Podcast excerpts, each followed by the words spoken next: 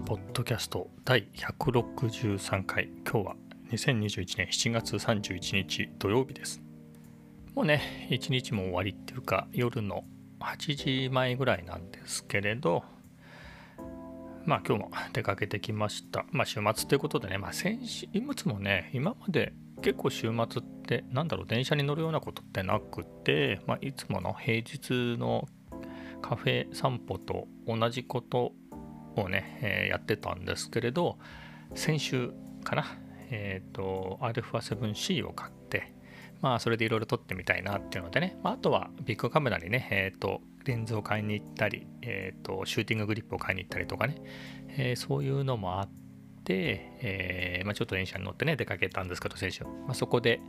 えー、今まで行ったことのなかった、えー、渋めの喫茶店とかねそういうところ何軒も回ったり、えー、久しぶりに、えー、外食したりして、えーまあ、楽しかったなということで今日もね、えー、行ってきました、まあ、でもね結構夕方になってからだったかな、まあ、3時とか4時ぐらいか。4時ぐらいでしたね着いたのが。うんそんぐらいに出かけてきてえっ、ー、とね、お昼も食べてなかったので、まあ、空いてる時間帯に食べちゃおうっていうことで、お昼と夕飯を兼ねて、えっ、ー、とね、なんだろう、オムライスの店ができてたんですよね。うん。なので、まあ、前からできてるのは知ってたんですけれど、前はね、そこね、何だったっけかな。名前忘れちゃった。丸の内リンドンっていうのが入ってたのかな。まあ、それがなくなって、えー、ほぼ居抜きな感じで、あれどうなんですかね経営一緒なのかなっていうぐらい、えー、似た感じで、えー、できててそこで食べましたね。まあラケルっていう、えー、お店でしたけどチェーンかなんかなんですかね、えー、なんかこだわりの店舗っていう感じではなかったです。まあいいとか悪いとかじゃなくて、うん、まあまあまあまあって感じで、まあ、ラケルっていうのが、うん。まあ惹かれたっていうか思ったのがね。僕会ったことはないんですけどスペイン人のラケルさんっていう人とは、えー、何でもやり取りしていてまあその人と同じ名前だなと思って 気になって入ったんですけどね、まただスペルは違ってもうお店のラケルは、まあ、まんまカタカナをローマ字読みにしたようなね RAKU、えー、ん ?RAKERU ラケルですけれど、えー、まあ、スペイン人のラッケルさんは違いますね。RAQUAL かな？ラケル。確か。まあそんなんでしたけれど。あれはね、オムレツってことはスペインオムレツみたいなのもあったから、一応スペインのそういうのをイメージしてる感じなんでしょうかね。うんまあ、スペイン料理で言うとね、まあ、フェスタマリオって店があって、えー、っと去年初めて行ったんですけど昔カプリ調査だったところなんですけどねイタリア料理がなくなってスペイン料理に変わってましたけど、まあ、そこは結構去年は何度か行きましたね。今年に入っても行ったかな。去年か。去年何度か行ったんですけれど、うん、結構量が多いんですよね。今ね、えー、オムレツの店から別なスペイン料理の店の話になっちゃってますけれど。うん、ということと、まあ、4時だとね、ランチ終わってんのかな。よくわかんなくて、まあ、だったので、えー、行ったことのないお店にしてしまいました。まあ、そこで、えっ、ー、と、オムライスとパンと、まあ、サラダかなんかが乗ったプレート、1200円はしなかったかなぐらいの買いあの頼みましたけど、なんつうんですかね、あのオムレツとパンならわかるんですけど、オムライスとさらにパンってどういうことだっていう感じがしましたね、正直。うん。まあ、美味しかったですけれど、まあ、次はないかなっていうのが正直なところでしたけれどね。そんなにガツガツ食わないし、えー、まあただ。うん。まあいい経験になりました。あ別に失敗ってことは全然なかったですよ。普通に美味しかったんで、えー、ですので。でねその後は、まあ、プリプリっていう喫茶店ですね、まあ、ダイナーっぽい。昔のダイナーっぽい。50s っぽい。50s なのかな本当に。僕の勝手なイメージですけど。えー店員さんたちもねもう70は優に超えてる感じで。うん。タケノコ族が流行った頃からやってそうな感じのお店で。まあきっとそうなんだと思うんですけれど、まあ、内装もそんな感じですね。下がね白黒のチェックで。うん。まあその昔ながらねあれ同じ味って例えばその年代のものをねもうヴィンテージとまで言わないのかもしれないけどそういうのって集めたら集めようがあるじゃないですかお金出せば。そんな風には作れると思うんですけどでもやっぱりそのその当時からやっててやっぱ40年とかやって自然に古くなっちゃったっていうのはね、えー、違いますよね、うん、やっぱそれ風っていうのと本当のっていうのはね、うん、なので、うん、いい感じでしたね、うん、楽しいですよ。結構もう3回目かな。先週初めて行っても3回行ってるんでまあ週末定番にしてもいいかなっていうぐらい気に入ってますね。うんそこをなんかいろいろ自分で撮ったりね自撮りしてても特に何にも言われないんで、えー、気に入って通おうかなと思っています。でね今日はまあ、ビッグカメラなんかも行ったんですけど一応ねもう買うものないんですけど、まあ、一応なんとなく、えー、ランチ食べてねその後喫茶店っていうのもいきなりだなっていうことでビッグカメラとか見ましたけどねまあ見たのもカメラぐらいでしたけどね一応見たってだけでしたね。まあ、見たのは、まあ、DJI ポケット2とか、まあ、実動品があったので、まあ、動かしてみましたけれど、うん、まあちっちゃくていいですねあれねやっぱり、うん、あとはね、まあ、α7-3 とかをねが、えー、実機で触れるようになっていたんであの7-3ですよ。7-3S3 じゃなくて。7-3が自由に触れるようになっていたので、まあ、α7C もね触れるようになってましたけどそれは持ってるんで、えー、7-3を触ってねどんな結構違うのかなと思って、まあ、握りやすいですね、やっぱりね、ちゃんとしたグリップっていうのは。うん。で、そこでね、レンズは何だったかな。えー、まあ、付け替えなかったか、今回はね。レンズ単体では見ました。えー、っと、いろいろありましたね。一通りあったのかな、まあ、28の2、35の1.8。まあ、35の1.8は実際自分も買って持ってますけど、まあ、20の1.8もしっかり。あとは、35mm の1.4の GM レンズとか35-2.8のサイズとかあとはサイズ？サイズの 55mmF1.8 とかも置いてありましたね。あとはえっと新しく出た G レンズの 24mm、40mm、50mm のね、え3本セット、3本、セットではないですけど、3本新しく出たね、えー、小ぶりなレンズとか、そういうのもありましたが、まあ、ぐらいでしたかね。他のメーカーのは、あ一応、あ、そうだ。なんとなく OMD とかペンをちょっと触ってみましたけど、懐かしいですね。レンズが小さくてね。うん、あれはあれでいいとは思うんですけど、僕自身がそんなにレンズをバカバカ交換するタイプではないので、うん、まあ別にっていう感じでしたね。うん、なんかこれからは結構何に使うかですけれど、厳しいんだろうなって気がしました。写真なんかももうスマホで正直十分ですからね。ってなると、まあ人それぞれですけれど、うん、なんか厳しいんだろうな、あのメーカーはっていう気がしましたね、マイクロフォーサーズ。僕自身もね、え、マイクロフォーサーズは3台使って、パナソニックの GF1 と G3 と、そそれから、えーと、OMD EM5 っていうね、オリンパス、当時のオリンパスのやつを買ったんですけど、まあ、すごく良かったですね。パナソニックはユーザーインターフェースがすごく良くて。えー、あとね、OMD は本当性能がすごいかったですね。ハイテクでね、5軸の、あの当時としては珍しい5軸の手振り補正がついてて、えー、防塵防的で、いや素敵なカメラでしたけれど、ああいうクラシックな外観っていうのもね、まあ僕それに惹かれて OMD を買ったんですね。でもね、歴史を紐解くと、歴史っていうんじゃないな。僕が最初にわあこれいいと思ったそういうレトロな感じので言うと多分 X100 の最初のやつかな。112万したと思うんですけどその当時。であれがいいなと思ったんですけれど高えなと思いつつ。でただその時僕すでに GF1 を持ってたのかな。GF1 は持ってたんですね多分。なぐらいでそれに合わせてレンズも持ってたので X100 コンデジをね。買うよりは、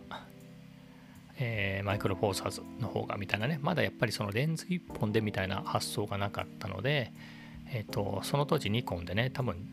まあ売ったり買ったりで30本ぐらいやあの持ってましたけれど常時十何本か持ってたんですよね。っていうのもあそれで今日はどれ持ってこうかなとかどの組み合わせにしようかなとか毎日、えー、仕事にも持ち歩いていたんでこのレンズ最近使ってないしなとか、まあ、それで悩んじゃってみたいなところもあったので、まあ、そういう状態だったのでやっぱマイクロフォーサーズでも、えーと、そういうレンズをね、えーと、旅行に、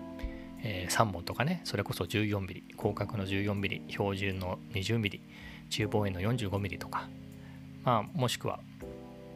えっ、ー、とね OM-D になった時には標準のズーム持ってきましたね。っていうのも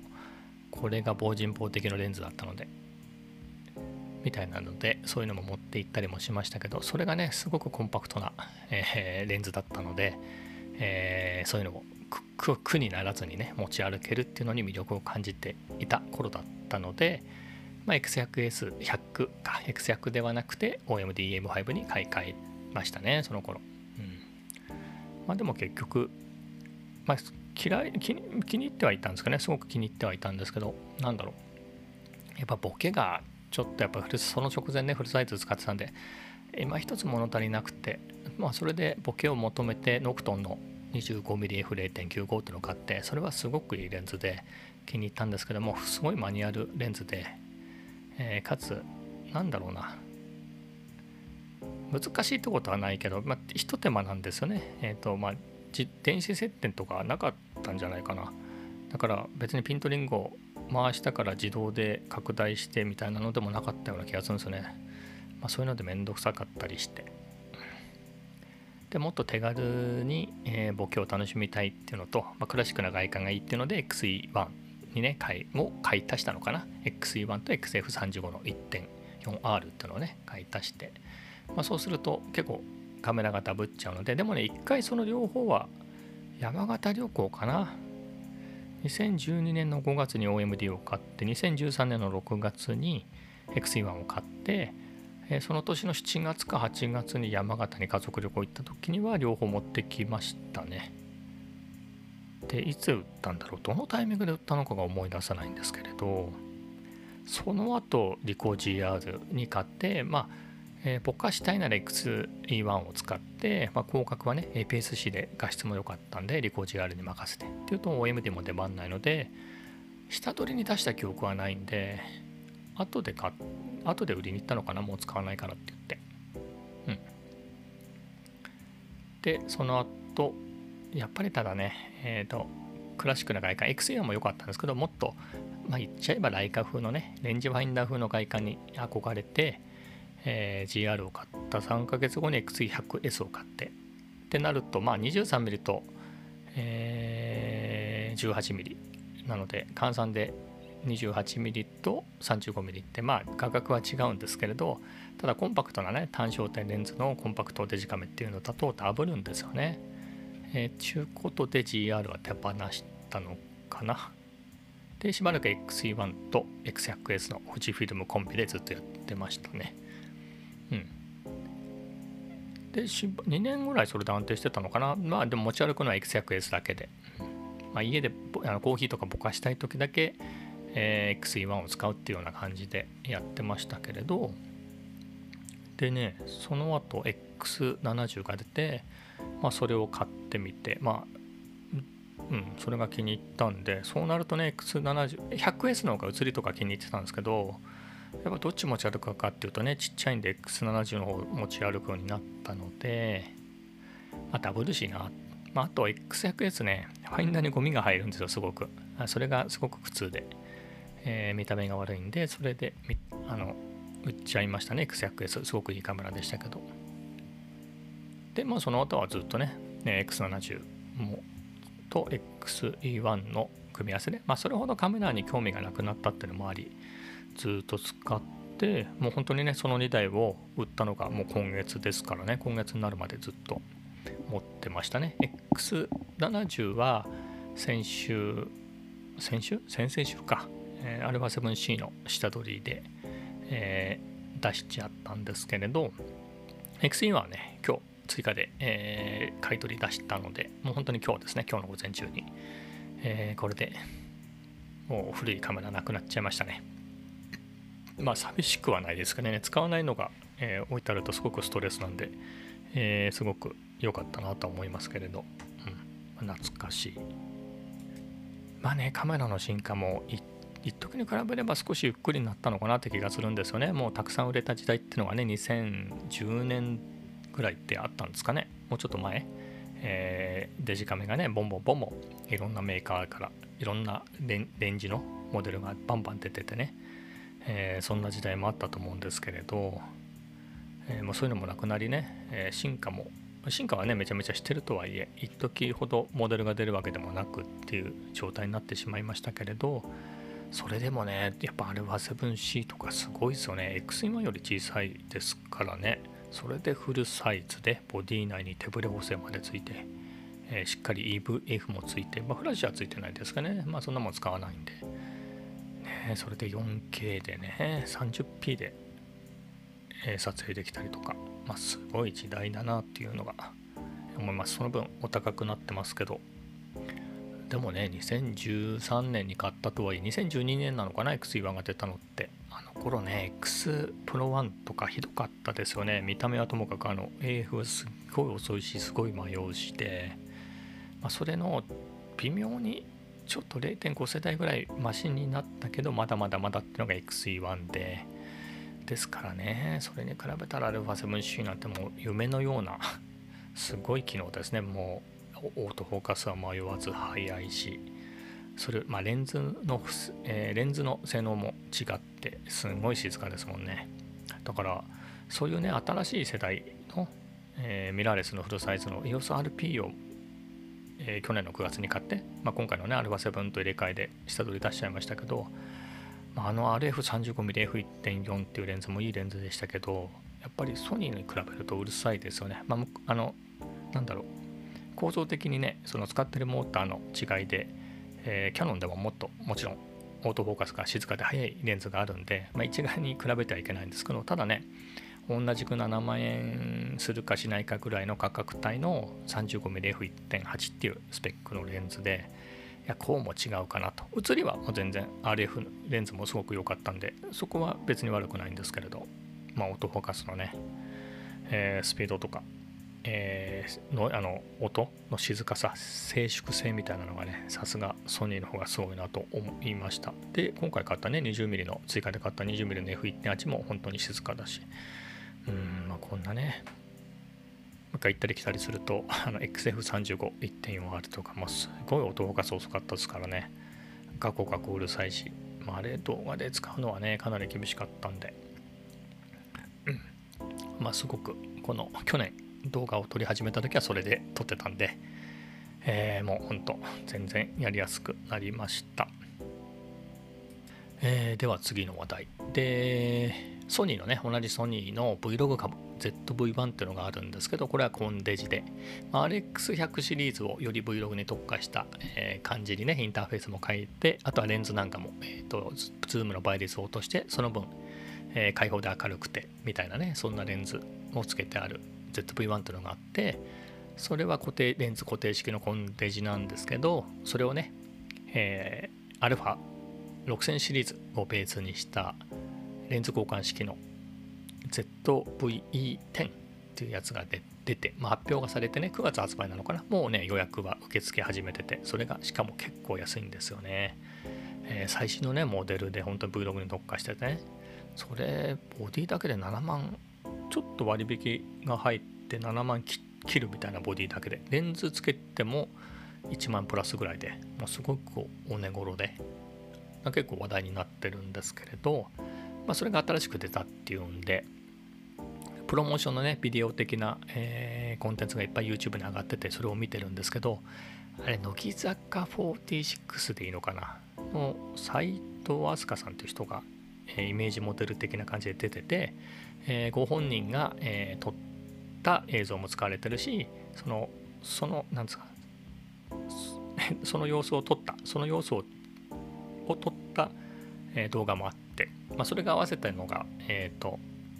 プロモーション動画なんですけどそれをあの有名なシネマチック Vlogger のオークスアウトさんがやられててだから公式のねソニーのプロモーションサイトにもその良さ載ってるし逆にそれこういうお仕事しました的なね撮影の裏側的なコンテンツとしてもそのご本人の方にも載ってるして両方見れるんですけれどまあ、えー、オックスアウトさんのね映像が素晴らしいのはもう言うまでもないことなんでいいんですけれど。えっとね ZVE10 のスペックから言うと手ブレ補正がボディ内にもないですね。なので結構手ブレはします。ただアクティブ手ブレ補正をオンにすると、まあ、価格がかなりクロップされてしまうんですがまあそれなりそこそこはみたいな。なんですかね。そうなると結構多分おまけについてくるレンズ 18mm スタートぐらいのレンズだと結構それで1.5倍ぐらいクロップされるんですよね。アクティブテープレ補正にすると。すると買うとドアップで入りきんないぐらいアップになるんですよね、え、しかもそれでブレブレになってそんなもん使えるかっていうのがねおっさんの v l o g の僕からするとやっぱり手ブレ補正があってやっぱ 20mm ぐらいないと普通にそんなに手を伸ばさなくても自分の顔がそんなに大きくアップで映らないと。おっさんが映っても見苦しくならない程度のね大きさで済むっていうのがやっぱりそうなるとソニーのね α7 と α7C とかねそれに 20mm の F1.8 っていうのが定番なんですけれどいやいやいやいや斎藤飛鳥全然ねもう買うドアップで映っても何の問題もないですね。あの手振りしてても全然問題ないですよ。本当に。その撮った様子とかも見ましたけど。もう楽しげですもんなんか旅行してる感じがしてそういうことだなっていうふうに、えー、思いましたね、うん、まあそういう手ぶれがどうだとか、えー、そういうことにねこだわるのもいいけどあんな風に楽しいのが撮れるんだなっていうのがね。うん、それは奥さんアウトさんがねあのジンバルなんか乗っけてすっげえ綺麗にグレーディングして綺麗なのはまあそれはそうでしょうと。あの方アルファ6000の頃からそういうのやってるから、えー、何の不思議もないですけどそうじゃなくてね普通にえー、とそのタレントさんが、えー、まあ、ちょっとはレクチャーを受けてるんでしょうけど、まあ、自然な感じで使って、まあ、その様子をね見ててもいい感じになってましたね。そういうことだなと、うん。まあ、別に落ち込んだりはしてないですけれど、うん。ま、いろいろそういう意味でも参考になりましたね、まあ、おっさんはおっさんなりにそういう言葉こだわるでもこだわらなくてもいいけど、まあ、もっと気楽にやってもいいかなみたいなのは、えー、ちょっと思いました。うん。えー、まあそんなことなんですけどね今日特にこれ以上喋ることもないんで今日はこの辺で。